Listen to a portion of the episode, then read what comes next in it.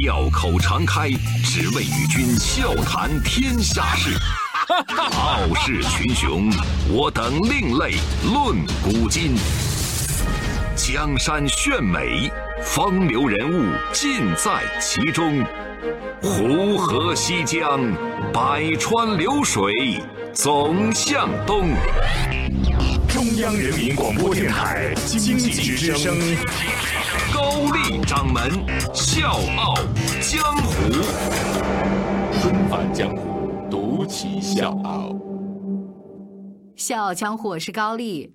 去过上海的朋友，我不知道您是不是有这样的一种体验，就是从上海虹桥火车站通往市区的高架桥上，我们总会下意识的眺望陆家嘴鳞次栉比的摩天大厦，在外滩流光溢彩的夜幕当中，熙熙攘攘的中外游客总会对着黄浦江另外一边的东方明珠电视塔在那儿拍个不停。是的，今时今日，上海在各种国际排名当中，经常和纽约、伦敦、东京不相上下。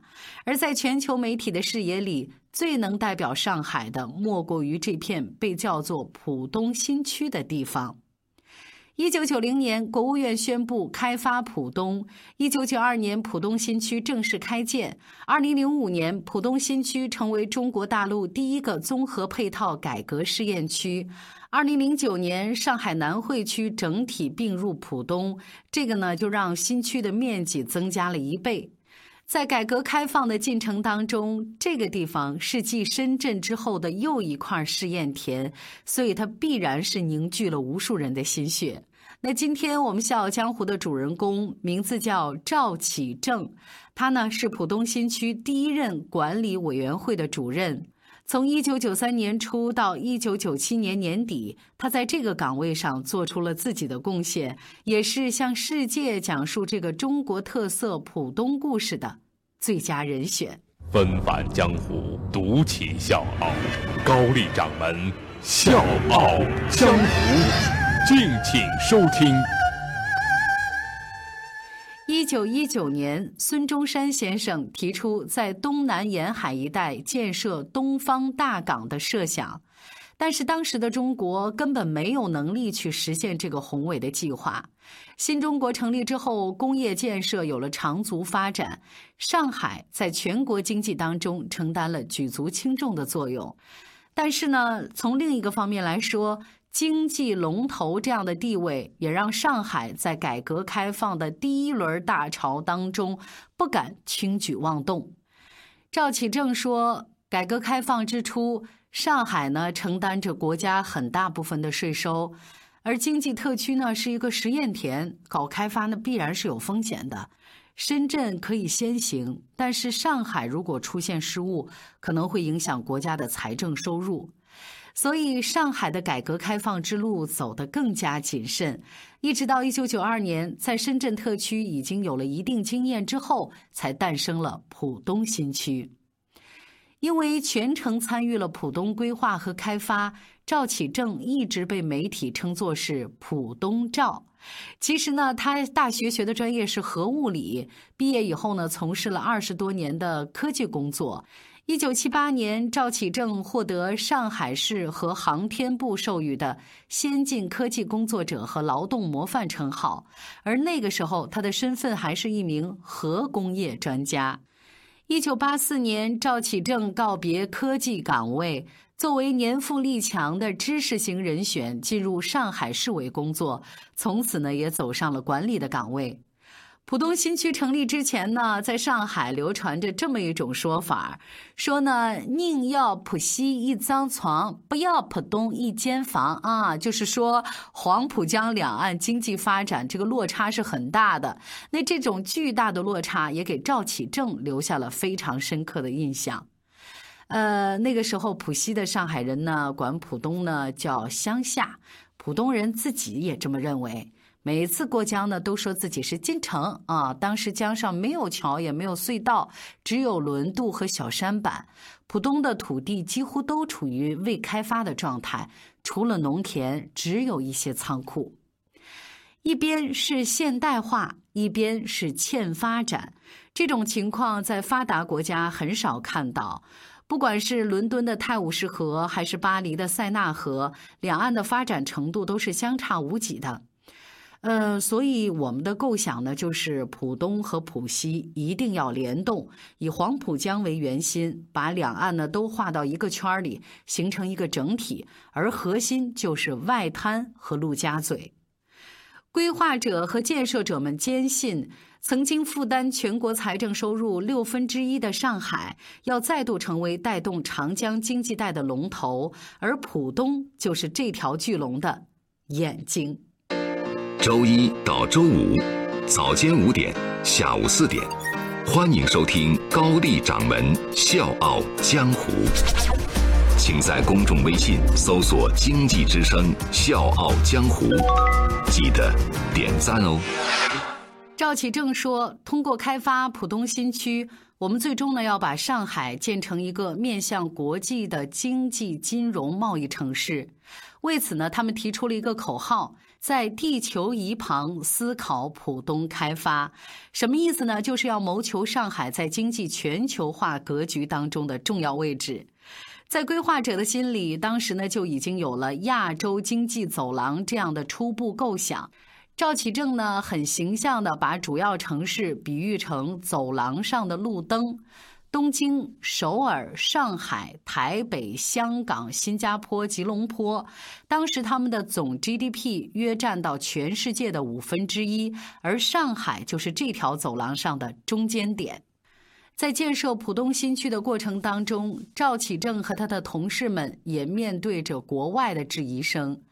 最开始呢，西方媒体普遍认为说开发浦东只是空话，但是之后几年的事实证明，中国改革开放的步伐不但没有放缓，反而更快了。一九九五年，美国前国务卿基辛格到上海参观，在东方明珠电视塔上，他跟赵启正说：“西方报纸说浦东开发只是一种姿态，一种宣传。”但是我看了浦东的规划之后，觉得你们是实际行动，不是空话。之后很多年，只要基辛格见到赵启正，就会很得意地说：“我当时说对了吧？中国的改革开放不是一句口号。”开发浦东的时候，赵启正和他的团队坚持一个原则，就是功能开发在前，形态开发在后。什么意思呢？就是想好了新区的各个项目要具备什么样的经济功能，再去设计和建设那些看得见、摸得着的东西。比如说，浦东要建一个足球场，那么这个足球场你是大众健身用呢，还是举办大型的比赛用？规模呢是国家级的还是世界级的？得把这个功能先定下来，再去设计足球场的形态。如果超出太多呢，就是浪费。不满足需要，那就是保守。规划陆家嘴的时候呢，新区请了全国最好的设计院，再加上本地的设计院，一共有五家，给每家一张陆家嘴的地图，让他们各自去设计。最后呢，把五个模型的优点综合成最终的模型。而陆家嘴中心区的高层建筑群是世界大师们竞相献艺的作品。东方明珠电视塔出自上海设计师之手，宝塔外形的金茂大厦是美国设计师参考了中国二十六座宝塔设计的。环球金融中心呢是由日本企业投资，美国公司设计，上海建筑集团承建，曾经获得二零零八年世界最佳高层建筑奖。联合国前秘书长加利参观浦东的时候，曾经这么感叹：“你们正在进行一场世界奥林匹克建筑大赛。”浦东新区开发的第一个五年，城市基础设施投资达到两百二十多亿元，杨浦大桥、南浦大桥、内环线这些十大基础设施工程竣工，实现了浦东浦西联动，极大的改善了投资环境和城市的面貌。一九九六年到两千年，浦东新区呢又投资六百多亿元建设了浦东国际机场、浦东国际信息港这些项目。二零一七年，浦东新区生产总值超过了八千七百亿元。而我想告诉各位，更重要的是，浦东开发过程当中积累的一整套的设计思路、规划方案，还有实战经验，为其他地区的改革和发展提供了宝贵的参考价值。今天在雄安新区的规划建设当中。浦东经验最值得借鉴。我是一名六零后的银行员工，三年前在《经济之声》早间节目听到高掌门主持的《笑傲江湖》栏目，被他的内容和主持风格所吸引。这几年一直坚持每天收听，如果错过了，就在微信平台上听音频回放。给我印象最深的是一期关于敦煌研究院樊进师的节目，讲述了他们夫妇为了国家事业默默奉献一生的故事。每次听高掌门的节目，都能有所收获，有所感悟，满满的正能量。高掌门的节目，无论从选题和制作都非常用心，能从他每次结尾的配歌感觉出来。不知不觉，这个栏目已经三年了。在此，希望高掌门今后能把栏目越办越好，受众越来越多。我也会一直支持《笑傲江湖》这个节目，因为我是他半个老乡。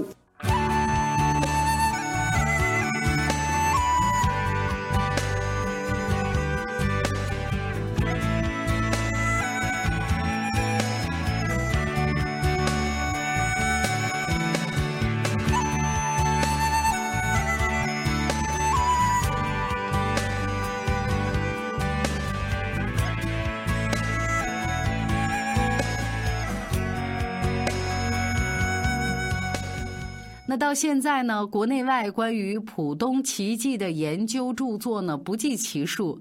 赵启正觉得，人们好像只关注浦东的硬成果，也就是那些能用数字描述的成就，但是不太注意总结软成果，就是浦东开发在促进社会进步、转变政府职能、培养人才这些方面的思路和经验。赵启正说。浦东的开发不只是经济开发，更是社会开发；不只是把农田变成钢筋水泥森林的城市，更是促进了社会文化和精神文明的全面发展。换句话说，浦东的发展是一个快速的城市化过程。赵启正记得，新区刚成立的时候，征用了农民土地，政府呢给他们提供了新的就业机会。有一些农民呢被安排去开出租车，结果开了几天呢，就说不认路、不会看地图，然后就不干了。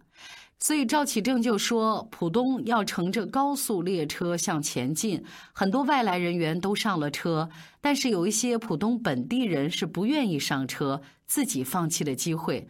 而浦东管委会呢，就是要帮助大家上车，帮助他们转变观念。呃，那个时候我们明显看出浦东城乡发展速度的差别，所以要求各个功能开发区积极带动周围乡镇的发展。开发区占了谁的地，就要对谁有一定的扶持，要优先培训和使用当地乡镇的人，给他们投资，给他们提供技术，或者帮助他们引进外资。在赵启正看来，浦东的发展就像一列火车，各大开发区相当于火车头，必须带着周边乡镇一起开，才能真正跑起来。一九九四年，美国前总统老布什访问上海，赵启正呢拿着激光笔在沙盘旁边给他介绍浦东规划。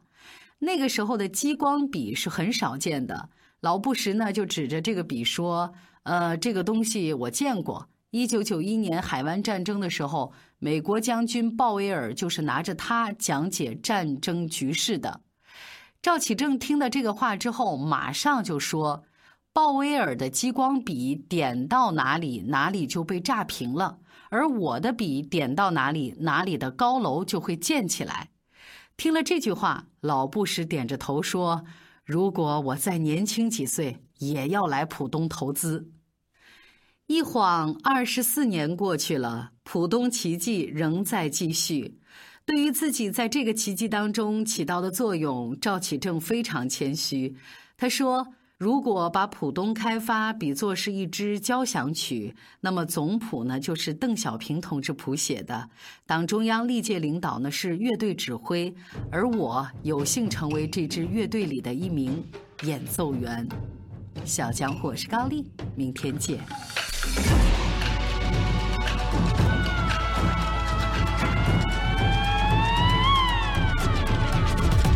我爱你，总是好听的一首歌。小时候我们听爸爸妈妈唱过，而如今我们会这样骄傲地说，厉害了，我的国。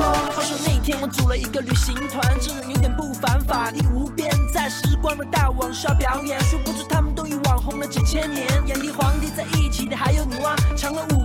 少不了还有哪吒。听说故乡一夜之间成爆款，决定回来玩几天，和大家碰个面。朋友圈一冲起灯，要晒照片，哪吒为故乡当初做代言，两个火轮探索天地新世界，闹得海内外欢腾都点赞。悟空发了呆萌照，自我介绍，快递小孙很上道，check it out。史上最快送货员，我们都看到，一下好评如潮，暴涨几千条。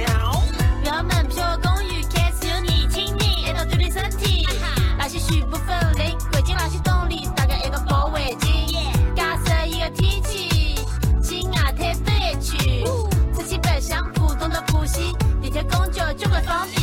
break that, turn your face back. You're sitting next and I wanna see me in a bird's nest. A couple just me to the what's your internet. Splendid experience, you're pen in a picture. Get down, get up. We got duties on our shoulders like a rabbit, rabbits. We won't take it slow. Welcome to my home. The place called China. A five dozen years history area. Uh. 我爱你，总共是好听的一首歌。小时候我们听爸爸妈妈唱过，而如今我们 会这样骄傲地说：厉害了，我的我，我的中国心，好听的一首歌。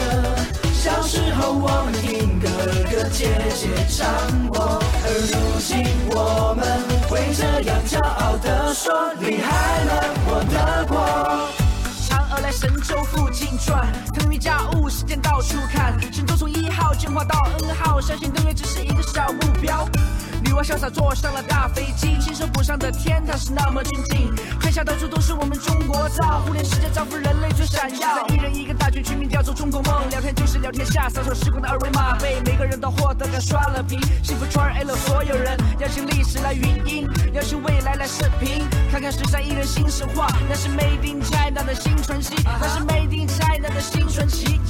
住在成都，我过得很安逸。开个川剧帮外国朋友翻译。峨眉山、青城山来四川，看下盘道，我代表我家乡人民欢迎。四通八达交通，地铁就在家的附近，找个超市买根保命，掏出手机把钱付清，坐个高铁一个多小时就到重庆。好了，要么喝个煮起。我来自山东，代表梁山好汉，绝不坐吃山空。像刮起一阵旋风，整个世界好像都在学 Chinese 武功。看着家乡变化，勤劳的人用双手还有汗水去改变它。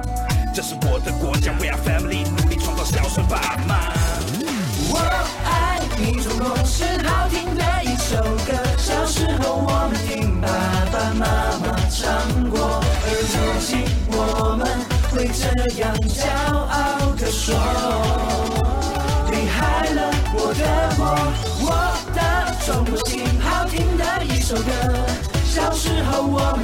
们听哥哥姐姐唱过，而如今我们会这样骄傲地说：你害了，我的国。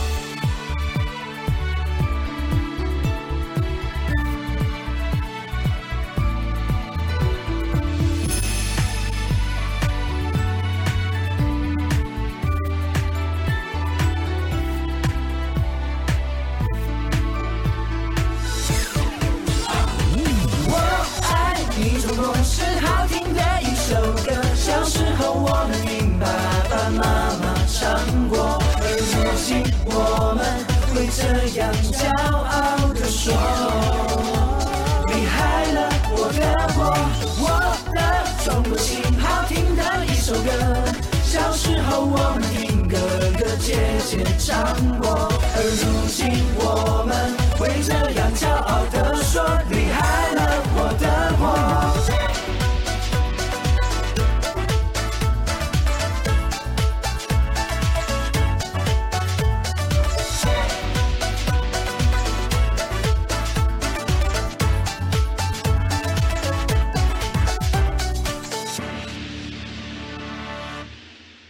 我认识《笑傲江湖》是在我高二的那一年，每天早上都是爸爸开车送我去学校。